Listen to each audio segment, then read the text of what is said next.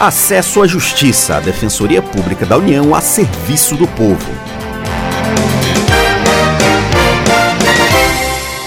Olá, ouvinte, tudo bem? Meu nome é Maria Carolina Andrade e ao meu lado está o colega Ademar Rodrigues.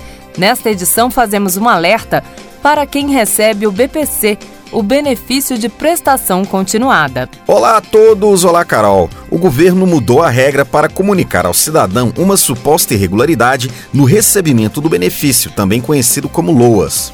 Agora, o comunicado de que há algum problema pode ser feito no próprio caixa eletrônico.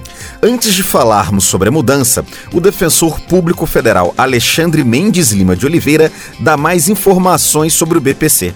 E a Constituição prevê um benefício que chama benefício de amparo assistencial, ou também comumente chamado de LOAS, que é um benefício de um salário mínimo para pessoa com deficiência ou para pessoa idosa que não tenha condições de se sustentar e nem de ter o sustento provido pelo, pra, pela própria família. Uma característica do BPC é que não depende de contribuição, como destaca a defensora pública federal Carolina Botelho.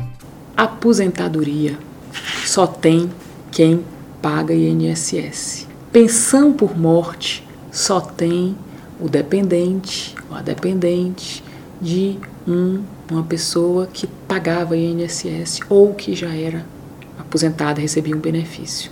Aquelas pessoas que não pagavam INSS e recebem um benefício não são aposentadas, elas recebem BPC, benefício de prestação continuada. Quando a gente escuta dizer na vizinhança que tem uma criança ali no bairro que é aposentada, ela não é aposentada ela recebe BPC, porque se ela é criança, ela nunca contribuiu. Ela recebe um amparo assistencial à pessoa com deficiência carente. E ela recebe esse benefício porque ela tem um problema de saúde muito grave, é um problema de longo prazo e, além disso, as condições econômicas da família dela são muito precárias.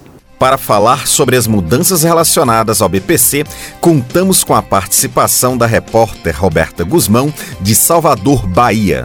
O decreto tem a finalidade de atualizar o cadastro dos beneficiários do BPC, o benefício de prestação continuada. Uma das mudanças é a forma de comunicação ao beneficiário, se houver suspeita de irregularidade. Até então, o comunicado ao titular era feito por meio de uma carta com aviso de recebimento. O decreto prevê que o aviso seja feito por meio das agências bancárias. O defensor público federal André Pociúncula alerta para a importância de o titular ficar atento a informes da agência bancária, inclusive do próprio caixa eletrônico. As regras foram publicadas em 8 de agosto de 2018 e passam a valer 30 dias depois. O defensor federal explica o que acontece se a pessoa não apresentar a defesa no prazo de 10 dias. Em um primeiro momento, o seu benefício ele será bloqueado pelo prazo de 30 dias. Então, o titular ele vai necessariamente comparecer à agência do INSS, já que ele não vai poder sacar esse valor.